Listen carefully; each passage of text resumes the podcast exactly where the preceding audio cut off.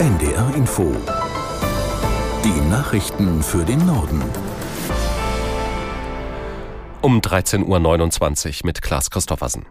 Der jüngste russische Luftangriff auf die Ukraine war nach ukrainischen Angaben der größte seit Beginn des Krieges. In der Nacht habe Russland 158 Drohnen und Raketen abgefeuert, teilte die Armeeführung mit.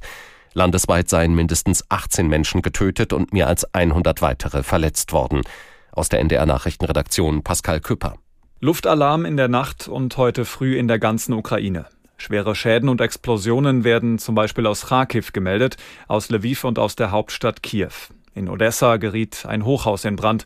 In Dnipro sollen eine Entbindungsklinik und ein Einkaufszentrum getroffen worden sein. Laut Energieministerium kam es in vier Regionen zu Stromausfällen. Ein Luftwaffensprecher sagte, so viele feindliche Ziele habe man lange nicht mehr auf den Monitoren gehabt. Es sei praktisch alles geflogen, darunter verschiedene Marschflugkörper und Drohnen iranischer Bauart. Russland hat seinen Angriffskrieg gegen die Ukraine vor mehr als 22 Monaten gestartet und beschießt immer wieder auch zivile Ziele weit hinter der Front. Die Hochwassersituation in Niedersachsen bleibt angespannt. Die Pegelstände sind weiter hoch. Viele Deiche sind mittlerweile durchweicht. Aus Hannover Matthias Zimmermann. In Lilienthal bei Bremen zum Beispiel. Da drohte ein Deich zu brechen. Das konnte verhindert werden. Die Lage sei aber weiter ernst, heißt es aus dem Krisenstab. In zahlreichen Gebieten Niedersachsens übersteigen die Pegelstände weiter die höchste Meldestufe. Mehrere Orte bereiten sich vor zu evakuieren. In der Gemeinde Langelingen im Kreis Celle, nördlich von Hannover, mussten in der Nacht etwa 120 Menschen vorsorglich ihre Häuser und Wohnungen verlassen. Weiterer Regen in den Hochwassergebieten könnte die Lage noch einmal verschärfen. Laut deutschem Wetterdienst könnten bis morgen früh im südlichen Niedersachsen vereinzelt 20 bis 30 Liter Regen pro Quadratmeter fallen. Insgesamt wird in den nächsten Tagen aber nicht mehr so viel Regen wie um Weihnachten erwartet. Israels Armee weitet nach eigenen Angaben die Einsätze in der Gegend um die Stadt Khan Yunis im Süden des Gazastreifens aus. Nähere Details zu den Plänen nannte das Militär nicht. Israel vermutet, dass sich in Khan Yunis die Führungsspitze der islamistischen Hamas versteckt hält. Das Militär rief die Einwohner der Stadt auf, sich in Rafah nahe der ägyptischen Grenze in Sicherheit zu bringen. Die russische Justiz geht weiter gegen Anhänger des Kreml-Kritikers Alexei Nawalny vor. Xenia Fadjejewa, eine Mitstreiterin Nawalnys, ist jetzt zu neun Jahren Haft verurteilt worden. Aus Moskau Jürgen Buch. In der Begründung des Gerichts heißt es, Fadejewa habe eine extremistische Gruppe organisiert. Dazu habe sie auch ihr öffentliches Amt als Stadträtin missbraucht. Außerdem habe sie sich in einer Organisation betätigt, die die Bürgerrechte verletze.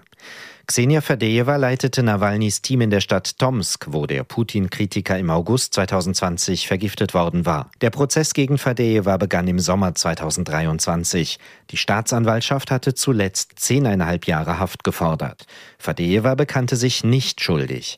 Inzwischen sind eine ganze Reihe von Mitarbeitern Nawalnys in Russland wegen Extremismus angeklagt worden. Nawalny selbst sitzt eine 19-jährige Haftstrafe ab. In knapp zwei Jahren ist Bundestagswahl und schon jetzt wird in der Union über einen möglichen Kanzlerkandidaten diskutiert. CDU-Chef Merz hat die Spekulationen in einem Interview erneut angeheizt. Er gehe nicht davon aus, dass es wieder zu einem Machtkampf mit dem CSU-Vorsitzenden Söder kommen wird wie bei der letzten Bundestagswahl. Aus Berlin Bianca Schwarz. Er und Söder würden sich dafür zu gut verstehen, meint Merz.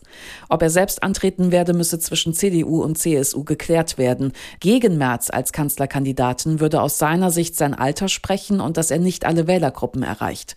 2025 zur nächsten Bundestagswahl wird Merz 70 Jahre alt. Außerdem sind seine Zustimmungswerte bei Frauen schlecht. Wann die K-Frage geklärt wird, ist ebenfalls unklar. Söder würde gerne die Landtagswahlen in Thüringen, Sachsen und Brandenburg im kommenden Herbst abwarten. Merz kann sich die Entscheidung schon früher vorstellen. Neben Merz und Söder wird in der Union auch der Ministerpräsident von Nordrhein-Westfalen als möglicher Kanzlerkandidat gehandelt, Hendrik Wüst. Wüst hält sich bisher zu möglichen Ambitionen aber bedeckt. Ein Namensforscher hat die beliebtesten Vornamen des Jahres für Neugeborene veröffentlicht. Knut Bielefeld aus Ahrensburg bei Hamburg hat dafür fast 300.000 Geburtsmeldungen aus ganz Deutschland ausgewertet. Jan Busche aus der NDR Nachrichtenredaktion über die Top 3 Namen in diesem Jahr. Fangen wir mal hinten auf dem Treppchen an. Drittbeliebtester Name war bei den Mädchen Sophia und Elias bei den Jungs. Platz 2 geht an Emma und Matteo und Platz 1 bekommen wie im letzten Jahr Emilia und Noah. Der Namensforscher Knut Bielefeld sieht zwei Trends. Es werden zunehmend Unisex-Vornamen gewählt, die für beide Geschlechter gelten. Quinn oder Taylor sind beliebte Beispiele.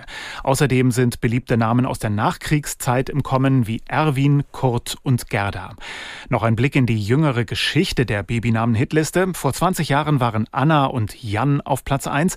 Beide Namen tauchen jetzt gar nicht mehr in den Top 10 auf. Und vor zehn Jahren waren Mia und Ben am beliebtesten. Und das waren die Nachrichten.